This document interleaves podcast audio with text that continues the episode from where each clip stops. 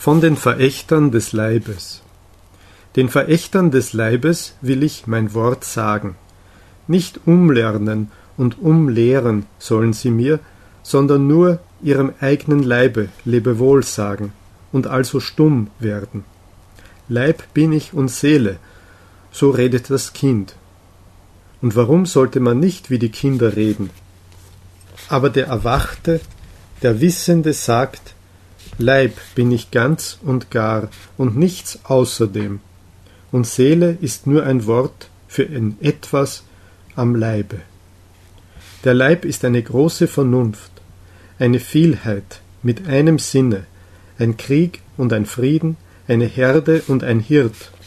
Werkzeug deines Leibes ist auch deine kleine Vernunft, mein Bruder, die du Geist nennst, ein kleines Werk und Spielzeug deiner großen Vernunft. Ich, sagst du, und bist stolz auf dieses Wort, aber das Größere ist, woran du nicht glauben willst, dein Leib und seine große Vernunft. Die sagt nicht ich, aber tut ich. Was der Sinn fühlt, was der Geist erkennt, das hat niemals in sich ein Ende aber Sinn und Geist möchten dich überreden, sie seien aller Dinge Ende, so eitel sind sie. Werk und Spielzeuge sind Sinn und Geist, hinter ihnen liegt noch das Selbst. Das Selbst sucht auch mit den Augen der Sinne, es horcht auch mit den Ohren des Geistes. Immer horcht das Selbst und sucht, es vergleicht, bezwingt, erobert, zerstört, es herrscht und ist auch des Ichs Beherrscher.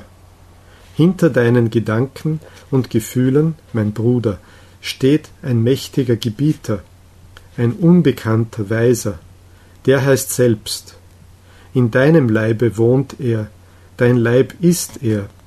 Es ist mehr Vernunft in deinem Leibe als in deiner besten Weisheit. Und wer weiß denn, wozu dein Leib gerade deine beste Weisheit nötig hat. Dein Selbst lacht über dein Ich und seine stolzen Sprünge. Was sind mir diese Sprünge und Flüge des Gedankens, sagt es sich. Ein Umweg zu meinem Zwecke. Ich bin das Gängelband des Ichs und der Einbläser seiner Begriffe. Das Selbst sagt zum Ich, hier fühle Schmerz, und da leidet es, und es denkt nach, wie es nicht mehr leide. Und dazu eben soll es denken. Das Selbst sagt zum Ich, hier fühle Lust. Da freut es sich und denkt nach, wie es noch oft sich freue, und dazu eben soll es denken.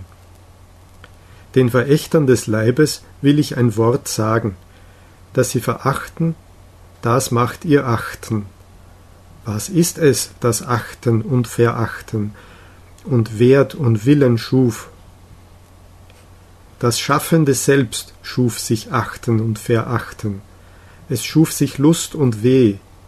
Der schaffende Leib schuf sich den Geist als eine Hand seines Willens. Noch in eurer Torheit und Verachtung, ihr Verächter des Leibes, dient ihr eurem Selbst.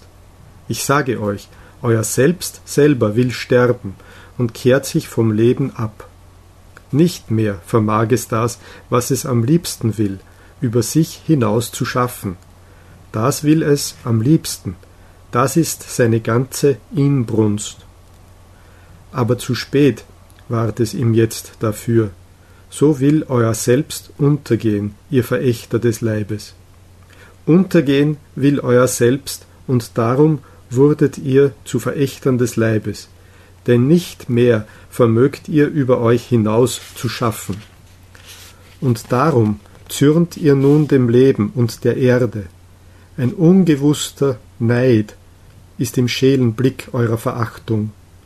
Ich gehe nicht euren Weg, ihr Verächter des Leibes. Ihr seid mir keine Brücken zum Übermenschen. Also sprach Zarathustra.